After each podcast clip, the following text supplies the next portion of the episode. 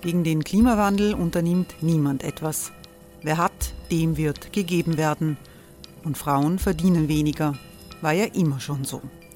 Man ärgert sich und macht weiter. Was aber, wenn nicht? Wir haben eine Idee. Die Falter Arena macht die Bühne frei für Menschen und Projekte, die das Land verändern. Mein Name ist Eva Konzett. Ich leite das Politikressort im Falter. Und am Sonntag, den 26. Mai, veranstalten wir im Wiener Stadtsaal die nächste Falter Arena. Mit dabei unter anderem der ehemalige Politiker und Neosänger Matthias Strolz, Theresa Imre von Markter, Sonja Jöchtel von Love Politics oder Kari Ochsner von Ochsner Wärmepumpen. Machen statt jammern. Wir schauen uns an, wie das funktionieren kann. Kommen auch Sie vorbei. Alle Informationen und Tickets finden Sie unter falter.at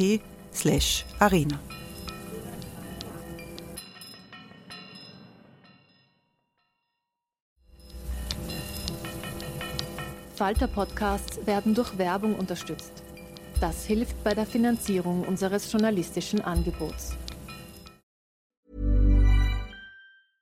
I'm Sandra, and I'm just the professional your small business was looking for. But you didn't hire me because you didn't use LinkedIn jobs. LinkedIn has professionals you can't find anywhere else, including those who aren't actively looking for a new job but might be open to the perfect role, like me. In a given month, over 70% of LinkedIn users don't visit other leading job sites. So if you're not looking on LinkedIn, you'll miss out on great candidates like Sandra. Start hiring professionals like a professional. Post your free job on linkedin.com/people today.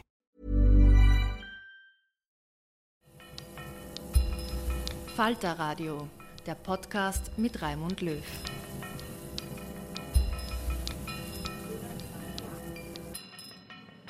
Sehr herzlich willkommen, meine Damen und Herren, im Falter Radio.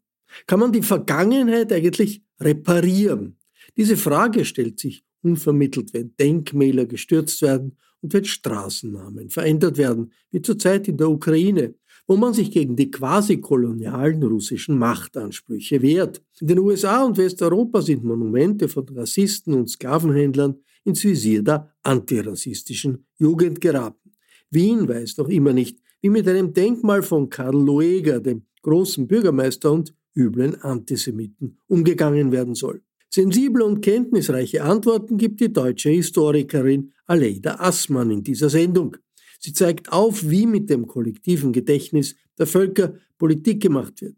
Der Blick auf die Vergangenheit kann je nachdem, wie er ausfällt, Gesellschaften spalten und zur Polarisierung beitragen. Er kann aber auch, wenn der Wille da ist, zur Versöhnung führen und dazu beitragen, das Selbstbewusstsein einer multikulturellen Demokratie zu stärken. Hören Sie zu einem hochaktuellen Thema eine Wiener Vorlesung der deutschen Historikerin Aleida Assmann. Die Frage, kann man die Vergangenheit reparieren, ist schon einmal gestellt und verneint worden. Ich denke dabei an Walter Benjamin und sein Denkbild im Zentrum seiner geschichtsphilosophischen Thesen. Mittendrin steht dieser Engel der Geschichte vor uns und er würde das nämlich genau gerade gerne tun, aber es gelingt ihm nicht. Ich zitiere. Es gibt ein Bild von Klee, das Angelus Novus heißt. Ein Engel ist darauf dargestellt, der aussieht, als wäre er im Begriff, sich von etwas zu entfernen, worauf er starrt. Seine Augen sind aufgerissen, sein Mund steht offen und seine Flügel sind ausgespannt. Der Engel der Geschichte muss so aussehen. Er hat das Antlitz der Vergangenheit zugewendet. Wo eine Kette von Begebenheiten vor uns erscheint, da sieht er eine einzige Katastrophe, die unablässig Trümmer auf Trümmer häuft und sie ihm vor die Füße schleudert. Er möchte wohl verweilen, die Toten wecken und das Zerschlagene zusammenfügen. Aber ein Sturm weht vom Paradiese her, der sich in seinen Flügeln verfangen hat und ist so stark, dass der Engel sie nicht mehr schließen kann. Dieser Sturm treibt ihn unaufhaltsam in die Zukunft, der er den Rücken kehrt, während der Trümmerhaufen vor ihm zum Himmel wächst. Das, was wir den Fortschritt nennen, ist dieser Sturm. Dieser Engel der Geschichte kann nichts mehr reparieren, denn er darf nicht verweilen, da er unablässig in Richtung Zukunft getrieben wird. Menschen können und müssen sich aber die Zeit nehmen und dieser Aufgabe widmen, auch wenn sie niemals das tun können, was sich der Engel vorgenommen hat, die Toten zu wecken und das Zerschlagene zusammenzufügen. In meinem Vortrag möchte ich mit Ihnen heute Abend darüber nachdenken, was reparieren eigentlich im Zusammenhang mit der Geschichte heißen kann und welche Möglichkeiten und Grenzen mit diesem Projekt verbunden sind. Ich beziehe mich dabei auf konkrete Beispiele aus der Gegenwart und der Vergangenheit, die ungefähr drei Jahre umfasst. Mein erstes Beispiel ist der 26. Januar und das ist der nationale Feiertag in Australien. Jedes Jahr zeigt sich an diesem Tag, dass die Deutungen dieses historischen Datums in der Bevölkerung weit auseinandergehen. Ein Teil feiert den traditionellen Australia Day und rühmt ihn als einen Tag, an dem die Geschichte des modernen Australiens begann. Für die weiße Bevölkerung begann diese Geschichte mit der Ankunft eines britischen Schiffs mit Gefängnisinsassen in der Bucht von Sydney im Jahr 1788 unter Captain Arthur Phillip. Der indigene Teil der Bevölkerung dagegen begeht den Australia Day als Invasion Day. Hier haben Sie ein Beispiel für dieses Reenactment in der Geschichte, das an diesem, der Geschichte, das an diesem Tag passiert. Der indigene Teil begeht diesen Tag als Invasion Day. Dass sie mit der nationalen Geschichte ihre Probleme haben, kann nicht überraschen. Sie können nicht akzeptieren, dass Captain Cook ihre Insel entdeckt und als Terra Nullius in Besitz genommen hat, die nachweisbar ja seit 60.000 Jahren von ihren Vorfahren bewohnt ist. Obendrein ist die Geschichte der Kolonisierung Australiens mit Blut geschrieben. Die Opfer, die Ureinwohner, kommen im Narrativ der weißen Bevölkerung nicht vor, obwohl die Fakten den Historikern gut bekannt sind. Kein Wunder also, dass die Feierlichkeiten des 26. Januar weiterhin von Protesten begleitet sind, denen sich inzwischen auch schon viele Weiße anschließen. Es gibt aber auch hoffnungsvolle Zeichen einer Überwindung der Spaltung durch Überwindung exklusiver Narrative. In den Feierlichkeiten des Nationaltags mischen sich inzwischen die heterogenen Perspektiven und Symbole. Vertreter der Aboriginals kommen zu Wort. Es gibt immer eine traditionelle Rauchzeremonie. Die Oper in Sydney leuchtet in den Farben der Aboriginal-Kunst. Gleichwohl erscheint das Nebeneinander der beiden Geschichten noch eher als ein folkloristischer Akt der Duldung, denn als ein Akt politischer Anerkennung. Bis die Nation den Genozid in ihre Geschichte einschließt, werden wir nicht schweigen, sondern weiter protestieren, erklärt 2021 eine Teilnehmerin den Journalisten. Zwei Jahre später sind die Stimmen der Demonstrantinnen noch deutlicher geworden. Es wächst der Druck, den Australia Day vom historischen Datum der Entdeckung oder der Invasion zu trennen, um damit Raum für mehr als nur ein Narrativ zu schaffen. Mein zweites Beispiel ist der 4. Mai in Mexiko. An diesem Tag fand 2021 ein doppelter Gedenktag statt. Es ging um 300 Jahre spanischer Kolonialherrschaft und um 200 Jahre nationaler Unabhängigkeit in Mexiko. An diesem Nationalfeiertag bat, der mexikanische, bat die mexikanische Regierung das Volk der Maya offiziell um Entschuldigung für die Verbrechen, die seit der Eroberung des Landes durch die Spanier an ihnen verübt wurden. Vor 500 Jahren fiel die Aztekenstadt Tenochtitlan in die Hände der spanischen Kolonialmacht. Auf der Basis von Plünderungen und Sklavenarbeit entstand ein Dreieckshandel der schwarze Menschen aus Afrika in die neuen Kolonien verschleppte und Gold und Silber, Färbestoffe, Baumwolle und Zucker nach Europa verschiffte und so den europäischen Kolonialismus befestigte. Präsident López Obrador sagte bei seiner Rede anlässlich des 500. Jahrestages, die Maya seien sowohl durch Einzelpersonen misshandelt worden als auch durch nationale und ausländische Institutionen. Dies gelte für die drei Jahrhunderte der kolonialen Herrschaft, aber auch für die zwei Jahrhunderte seit der Unabhängigkeit Mexikos. Der Präsident bezog seine Entschuldigung auch ausdrücklich auf den heutigen Rassismus und das gegenwärtige Leid der Maya-Bevölkerung. Warum hat man das alles so lange selbstverständlich hingenommen und warum schlägt erst jetzt, 500 Jahre später, schlägt man erst jetzt andere Töne an? Das könnte damit zusammenhängen, dass sich unser Zeitbewusstsein verändert hat. Das westliche Zeitbewusstsein war lange Zeit ausschließlich von der Modernisierungstheorie bestimmt. Diese ist mit einem Zeitregime verbunden, das, um es auf die allerkürzeste Formel zu bringen, die Vergangenheit als vergangen und erledigt abschreibt und alles auf die Karte der Zukunft setzt. Was immer in der Vergangenheit stattgefunden haben mag, das bedeutet, für das Leben in der Gegenwart und Zukunft besitzt es keinerlei Relevanz mehr. Darum kümmern sich höchstens noch die Historiker. Vergangenheit und Zukunft standen sich in der Modernisierungstheorie gegenüber und zwar in einem Gegensatzverhältnis. Man musste sich von der Vergangenheit lösen, um den Blick in die Zukunft zu richten. Denn allein von ihr erwartete man sich Erneuerung, Veränderung, Verbesserung, mit einem Wort Fortschritt.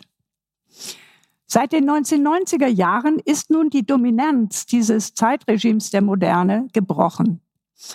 Der Politologe und Modernisierungstheoretiker Francis Fukuyama, ein Anhänger dieser Modernisierungstheorie, prophezeite zwar 1989 etwas voreilig das Ende der Geschichte, womit er damals den endgültigen Sieg des Kapitalismus über den Kommunismus meinte.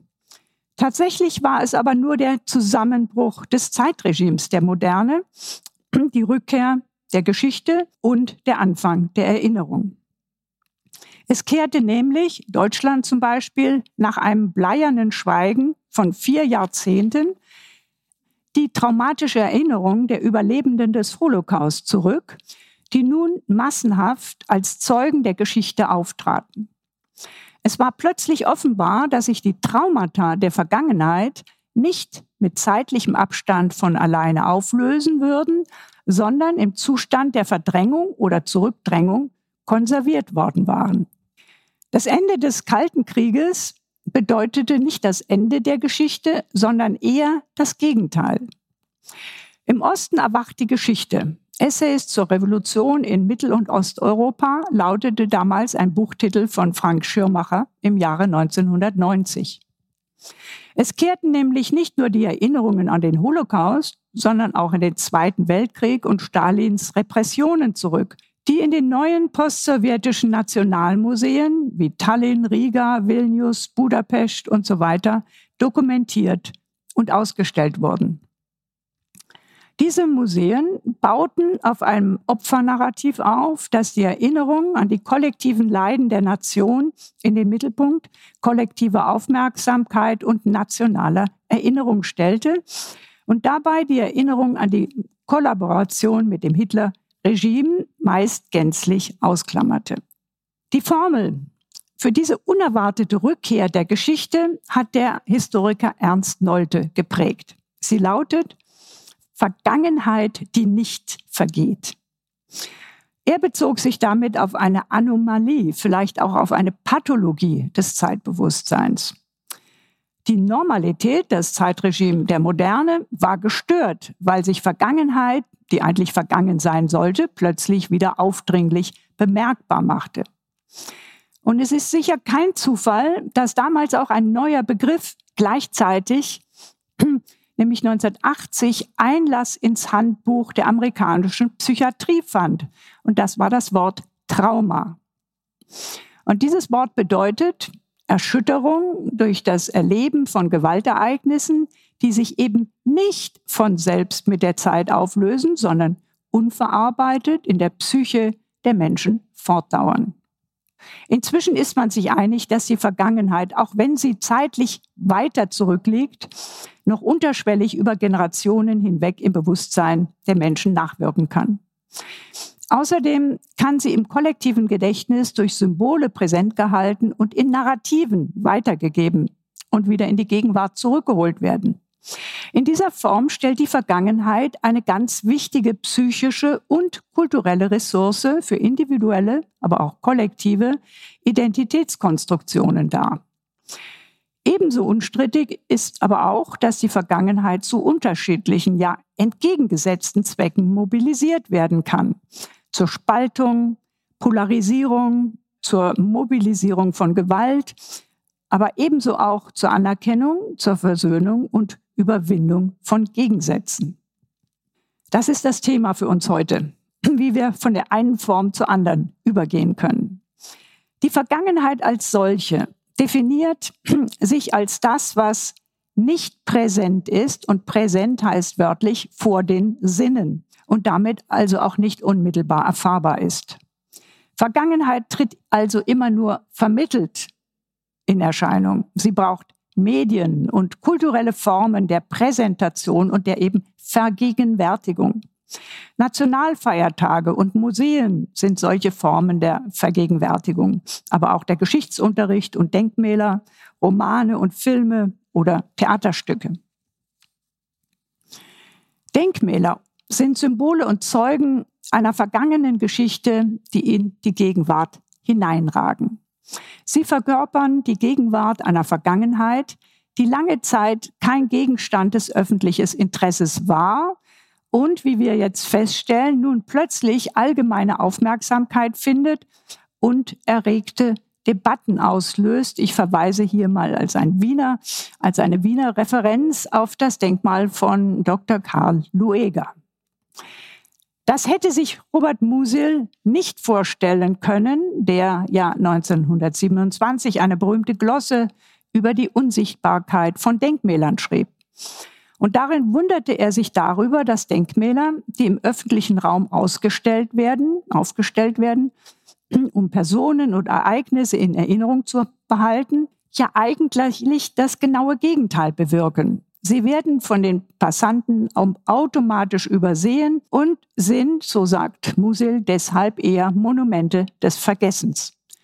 Tatsächlich treten Denkmäler aufgrund ihrer zuverlässigen Präsenz und Gewöhnung in den Hintergrund. Und das bedeutet immer zugleich auch Aufmerksamkeitsentzug.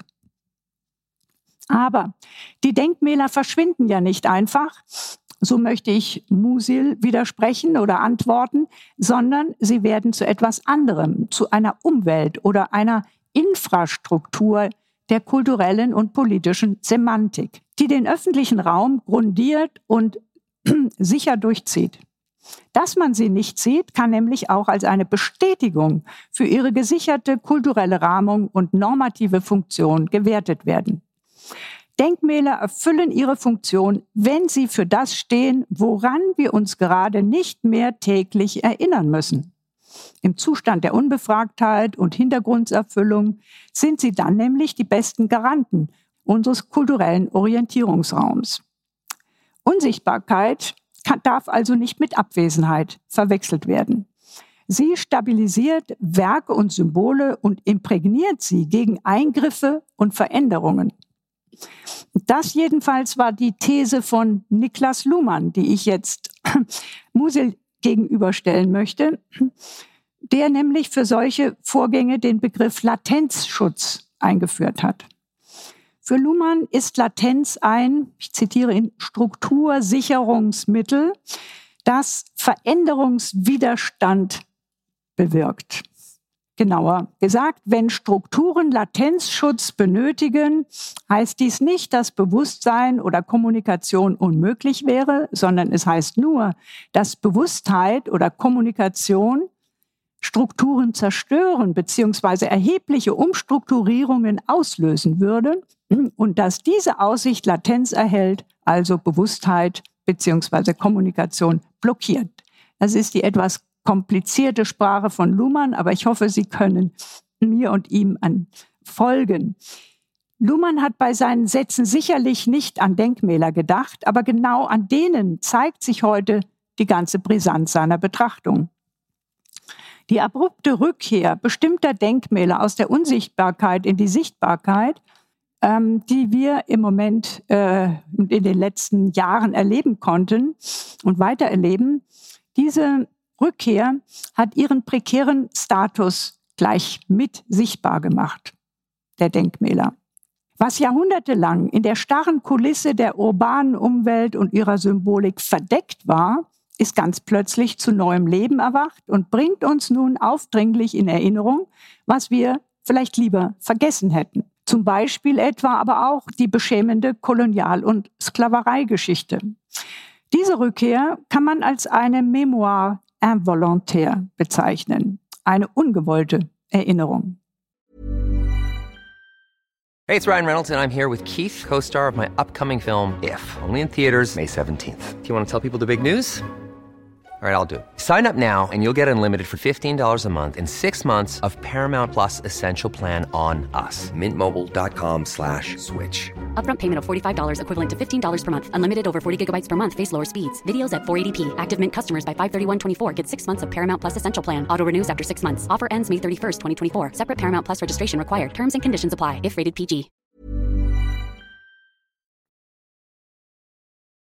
Das heißt, der Veränderungswiderstand des Latenzschutzes ist damit offensichtlich verbraucht. Eine besonders verbreitete, verdichtete und wirksame Form der Vergegenwärtigung von Geschichte ist das Narrativ neben dem Denkmal. Das Narrativ ist mehr als eine Erzählung, es ist eine Deutung der Geschichte mit einem normativen Anspruch. Wir sprechen heute viel von Narrativen, aber auch von nationalen Mythen und denken dabei an Erzählungen, in denen die verbindlichen Schlüsselereignisse der Nationalgeschichte zusammengefasst sind und sich das Selbstbild eines Kollektivs spiegelt. Zunächst mal die, die äh, Definition des Narrativs, das immer in eine Zukunft hinein gerichtet ist und äh, hier ein Zitat von Jan Assmann, der Sie herzlich grüßen lässt. In der kulturellen Überlieferung wird eine Gesellschaft sichtbar für sich und für andere. Welche Vergangenheit sie darin sichtbar werden lässt, sagt etwas darüber aus, was sie ist und worauf sie hinaus will. Das Wort Mythos wird oft im Sinne von Lüge, Fiktion oder Konstruktion verwendet. Eine andere Bedeutung von Mythos stammt aus der Ethnologie. Dort steht der Begriff für fundierende Geschichte, mit der eine Gruppe ihr Selbstbild historisch begründet. Solche Mythen gibt es nicht nur in indigenen Gesellschaften, es gibt sie überall. Und deshalb ist es wichtig, von diesem Befund ihrer geschichtsmäßig mächtigen Wirkung auszugehen und nationale Mythen dann kritisch auf ihre integrativen oder ihre exkludierenden Effekte hin zu befragen. Narrative spielen gerade eine sehr wichtige Rolle in der gegenwärtigen Geschichtspolitik. Und deswegen möchte ich hier gleich über zwei verschiedene Trends sprechen, die sich diametral voneinander unterscheiden. Der eine Trend, den können wir als eine Politik des Stolzes bezeichnen. Diese ist ausschließlich auf die Betonung heroischer Ehre oder das Pathos kollektiven Leidens gegründet. Diese Geschichtspolitik hat die zentrale Aufgabe, nationale Identität zu stützen und zu überhöhen. Deshalb tendiert das Prisma des nationalen Gedächtnisses auch immer dazu, die Geschichte auf einen akzeptablen Ausschnitt hin zu verengen und diesen dann eben mythisch zu überhöhen. Der andere Trend, kann als Politik der Reue oder Verantwortung beschrieben werden. Diese Gedächtniskonstruktion lässt auch das Bewusstsein eigener Verbrechen zu, was die Anerkennung von Schuld in der Vergangenheit und die Übernahme von Verantwortung in der Gegenwart ermöglicht. So selbstverständlich es immer schon war, die eigenen Opfer zu beklagen, die durch die Politik der anderen entstanden sind, so neu ist die Bereitschaft, auch diejenigen Opfer zu bereuen und zu betrauern, die durch die eigene Politik entstanden sind. Geschichte ist also weiterhin relevant für die Gegenwart und kann zum gemeinsamen Bezugspunkt für unterschiedliche Erfahrungen werden. David Blight, Historiker des amerikanischen Bürgerkrieges, hat auf diese grundlegende Ambivalenz von Mythen und Narrativen hingewiesen. Ich zitiere ihn. Einige Narrative, er spricht hier von Myths, werden gebraucht, denn sie stützen eine gute und wichtige kulturelle Orientierung. Andere sind auf bösartige Lügen gegründet und sind mächtige Instrumente des Hasses und der politischen Mobilisierung. Sein Beispiel sind hier die faschistischen Mythen der amerikanischen Südstaaten, die den verlorenen Bürgerkrieg überlebten und bis in die Gegenwart zur Heroisierung von Gewalt und Rassismus beitragen. Bleit bezieht sich dabei auf eine toxische Geschichte, die noch nicht vergangen ist, sondern in öffentlichen Denkmälern in den USA. Und er sagt eben auf den Straßen von Charlottesville oder anderen Orten dieses Landes weiter glorifiziert wird und er vergleicht sie sogar mit den großen Paraden auf dem Reichsparteitag-Gelände in Nürnberg. Vor diesem Hintergrund und hm, der kulturellen und politischen Bedeutung von Narrativen stellt sich, stellen sich ganz wichtige Fragen. Und diese Fragen lauten, was für eine Gesellschaft stützen Sie? Also meine Frage ist nicht, gibt es sie oder gibt es sie nicht oder sind sie gemacht oder sind sie natürlich oder was auch immer. Die Fragen sind, was für eine Gesellschaft stützen sie? Wer profitiert von ihnen? Wer leidet unter ihnen? Wer wird von ihnen ausgeschlossen? Welche Zukunft ermöglichen sie? Und vor allem auch, wessen Zukunft versperren sie? Die Selbstbeschreibung der Nation hat sich lange Zeit dem Idealbild Heimat verpflichtet. Sie schuf einen homogenen Raum. Das sehen Sie hier auch an der Beschreibung des Innenministeriums in Deutschland mit einer Wende, die das genommen hat. Sie schuf einen homogenen Raum, in dem die Bewohner in einem Territorium eine Sprache sprachen, eine Religion oder Kultur miteinander teilten und als Abkömmlinge einer gemeinsamen Geschichte sich imaginieren durften. Mit der Millenniumswende bekam Deutschland ein neues Staatsbürgergesetz, das die in Deutschland Geborenen automatisch zu deutschen Staatsbürgern machte. Und darauf reagierte die CDU umgehend mit dem Konzept einer Leitkultur, das verbindliche Inhalte der Dominanzkultur zusammenfasst. Ich zitiere einmal aus einem Papier aus dem Mai 2001. Grundlage des Zusammenlebens in Deutschland ist nicht multikulturelle Beliebigkeit, sondern die Werteordnung, der christlich-abendländischen Kultur, die von Christentum, Judentum, antiker Philosophie, Humanismus, römischem Recht und Aufklärung geprägt wurde. Integration setzt voraus, dass diese Werteordnung akzeptiert wird. Mit diesem Konzept von Leitkultur sind für die Zugewanderten gewisse Schranken definiert, aber hm, es ist auch nicht die ganze Geschichte der Einheimischen. Humanismus, Aufklärung und so weiter sind natürlich vorbildlich, aber wo bleiben Kolonialgeschichte, Sklaverei oder Rassismus? Sind das Episoden einer Geschichte, die ein für alle Mal vergangen ist und mit der wir gar nichts mehr zu tun haben? So einfach ist es offenbar nicht, denn vieles davon ist ja noch präsent. Und wenn die Einheimischen das nicht sehen wollen, dann fällt es immer mehr den Zugewanderten auf. Ich möchte hier ein Beispiel aus der Stadt Konstanz einfügen. Dort wurde kürzlich über Nacht ein Buchstabe von einer Hauswand entfernt. Das M, das jetzt fehlt, ist inzwischen an einem sicheren Ort versteckt.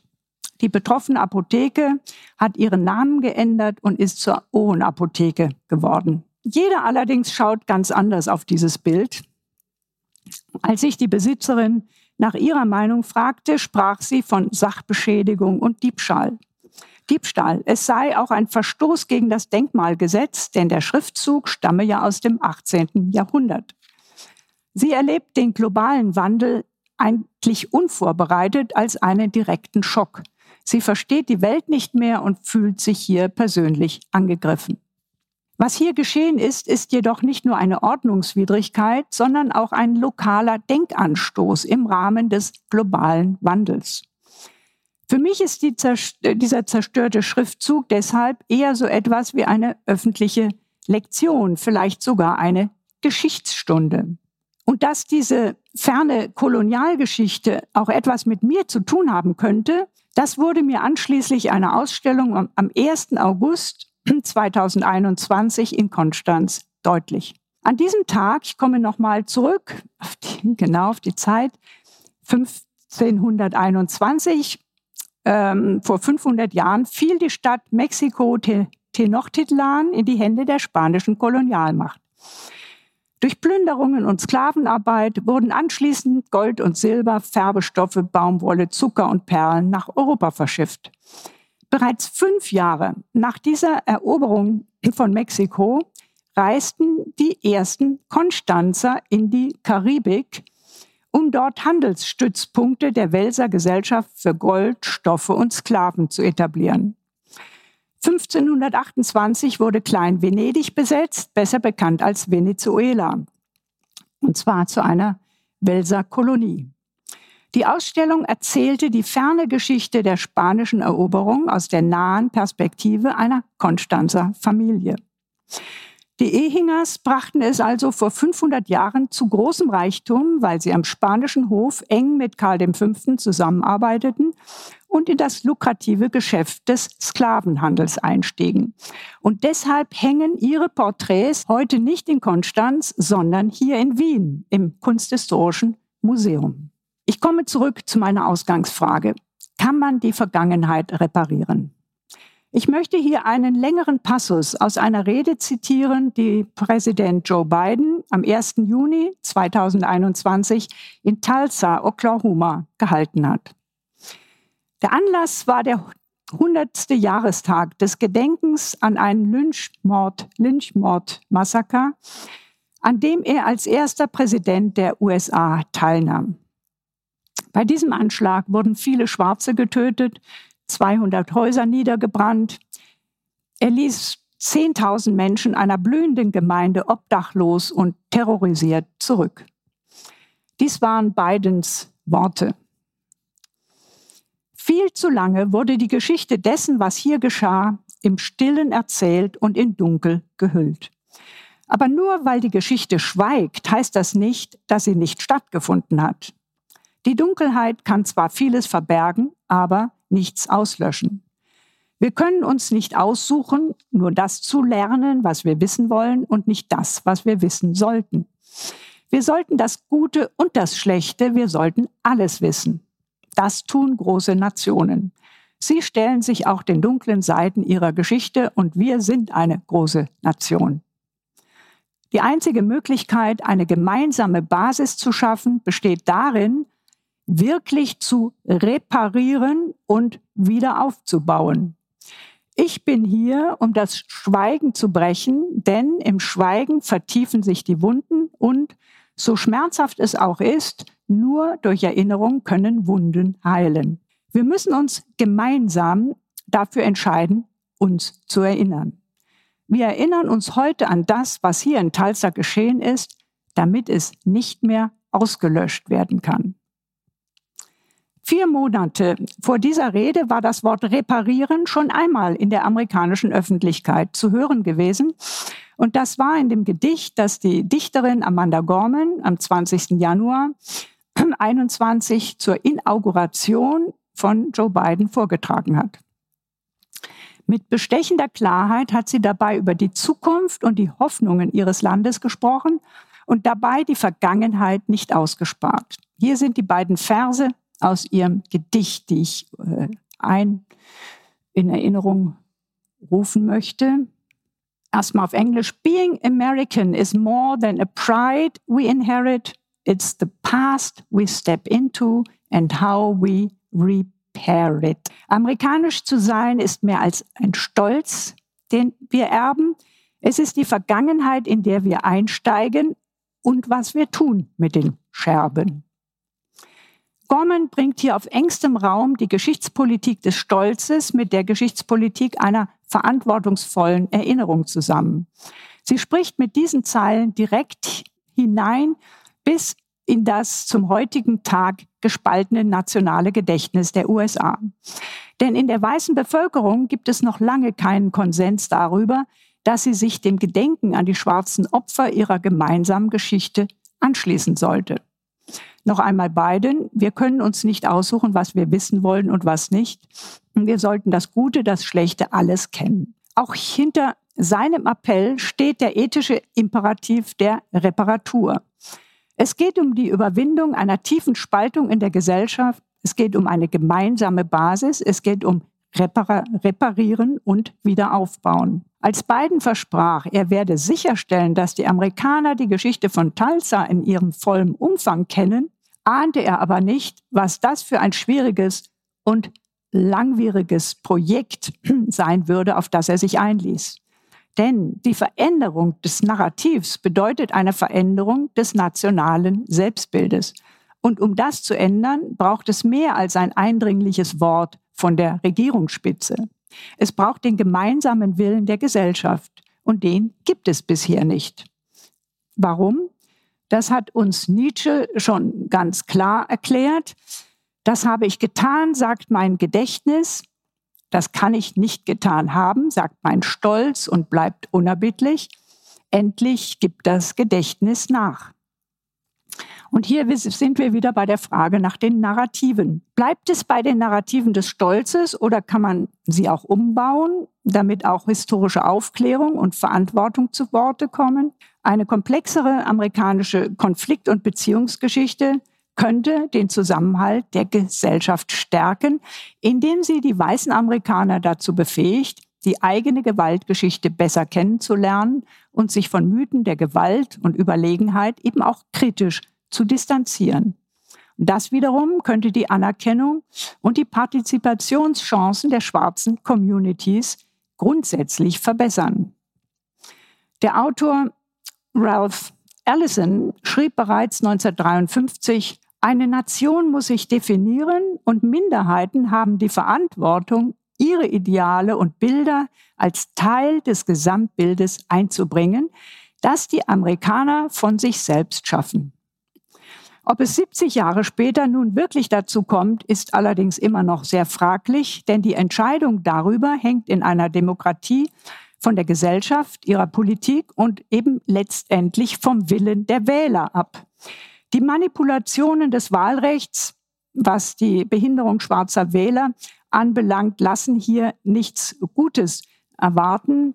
Das Schweigen der Geschichte wird anhalten, denn es gibt derzeit keine Chance, für eine als beschämend empfundene Geschichte Gehör zu finden. In einigen Südstaaten wurde ein Gesetz gefordert, dass die Lehrer dass die Lehrer ihren Schülern keine historischen Materialien mehr zumuten dürfen, die bei diesen Gefühlen der Unbehaglichkeit auslösen könnte. Und genau dieses Anti-Vogue-Gesetz hat der republikanische Präsidentschaftskandidat Ron DeSantis gerade wieder auf seine Fahnen geschrieben. Ich komme zum Schluss. Eine Nation muss sich definieren, schrieb Allison. Früher gab es dafür den Begriff des Nationalgefühls. Hans Magnus Enzensberger sprach 1967 vom Nationalgefühl als Scheinbild der Nation, das jedermann ein präfabriziertes seelisches Meublement zur Verfügung stellt, in dem er sich preiswert einrichten kann. Also eine Art IKEA. Dieses Mobiliar ist aber nicht unverrückbar. Manches wird umgestellt und ausgetauscht. Und es ist genau diese Erfahrung, die wir gerade im öffentlichen Raum machen. In der Nationsforschung hat man den Begriff des Nationalgefühls längst durch eine Formel von Benedict Anderson ersetzt, der Nationen als imaginierte Gemeinschaften, als imagined communities definiert hat. Wie imaginiert sich eine Nation? Geschichte hört ja nicht einfach auf, wenn sie vorbei ist. Sie geht in Gebäuden, Straßennamen, Denkmälern, in die gebaute Umwelt ein und bleibt damit in Ausschnitten und Symbolen weiterhin präsent als Teil der Lebenswelt und Identität einer Nation. Aber auch eine unaufgearbeitete Geschichte, Gewaltgeschichte wird unbewusst über Generationen hinweg in den Körpern von Opfern wie Tätern weitergegeben und schlägt sich in Haltungen, Praktiken und Anschauungen nieder. Die Vergangenheit ist nicht tot, schrieb bereits William Faulkner. Sie ist noch nicht einmal vorbei. Und sein Kollege James Baldwin ergänzte, Ihr Weißen hört mich an. Geschichte, was niemand zu wissen scheint, ist nicht nur etwas zum Lesen. Und sie bezieht sich auch nicht vordringlich auf die Vergangenheit. Im Gegenteil, die große Kraft der Geschichte rührt von der Tatsache her, dass wir sie in uns tragen. Durch rassistische, faschistische oder antisemitische Narrative und Symbole werden Haltungen erneuert und verstetigt, die historisch längst besiegt wurden. Überwindung wird aber erst möglich, wenn sich eine Gesellschaft selbstkritisch damit auseinandersetzt und solche problematischen Narrative auf deren Werte und Überzeugungen überprüft, um sie dann auch zu widerrufen und symbolisch zu beenden. Denn ein selbstkritischer Umgang mit der Vergangenheit im Sinne dieses Nie wieder kann in der Gesellschaft gemeinsame Maßstäbe setzen und damit zur Befriedung von Gewalt beitragen. Wo dies aber nicht geschieht, kann die Geschichte immer wieder politisch instrumentalisiert werden und Gewalt mobilisieren. Kann man die Vergangenheit reparieren? Mit Sicherheit kann man sie nicht verändern. Aber was man noch ändern kann, ist unser Verhältnis zu ihr, das Narrativ. Ich wollte deutlich machen, dass wir die Spannungen und Spaltungen in der gegenwärtigen Gesellschaft nicht angemessen erfassen können ohne einen Blick auf die traumatischen Geschichten und heterogenen Narrative, die langfristig nachwirken. Geschichte ist nämlich nicht einfach vorbei, sondern wird besonders dann zu einem Problem, wenn sie von unterschiedlichen Gruppen gegensätzlich erfahren, bewertet und erzählt wird. Die hier vorgestellten Beispiele sollten zeigen, dass Gesellschaften übergeordnete Regeln für den Umgang mit der gemeinsamen Geschichte gut gebrauchen könnten. Sie hörten die Historikerin Alida Assmann bei einer Wiener Vorlesung vom 28. Februar 2023. Ich bedanke mich sehr herzlich bei den Veranstaltern für die Zusammenarbeit. Assmanns Bücher können Sie im Falter Buchversand bestellen.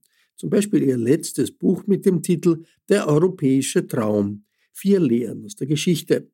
Ich verabschiede mich von allen, die uns auf UKW hören. Debatten zu Geschichte und historischem Bewusstsein finden Sie regelmäßig im Falter.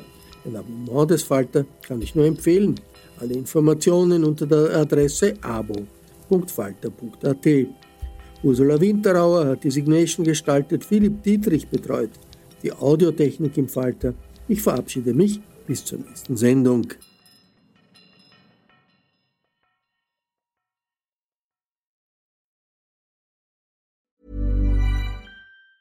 Hi, I'm Daniel, founder of Pretty Litter. Did you know cats tend to hide symptoms of sickness and pain? I learned this the hard way after losing my cat, Gingy. So I created Pretty Litter, a health monitoring litter that helps detect early signs of illness by changing colors, saving you money and potentially your cat's life. Pretty Litter is veterinarian developed, and it's the easiest way to keep tabs on your fur baby's health right at home. Go to prettylitter.com and use code ACAST for 20% off your first order and a free cat toy. Terms and conditions apply. See site for details. This message comes from BOF sponsor eBay. You'll know real when you get it. It'll say eBay Authenticity Guarantee. And you'll feel it. Maybe it's a head turning handbag, a watch that says it all, jewelry that makes you look like the gem, or sneakers and streetwear so fresh every step feels fly. eBay gets it. So look for the blue check mark next to that thing you love and be confident that every inch, stitch, sole, and logo is checked by experts. With eBay Authenticity Guarantee, you can trust that feeling of real is always in reach. Ensure your next purchase is the real deal. Visit eBay.com for terms.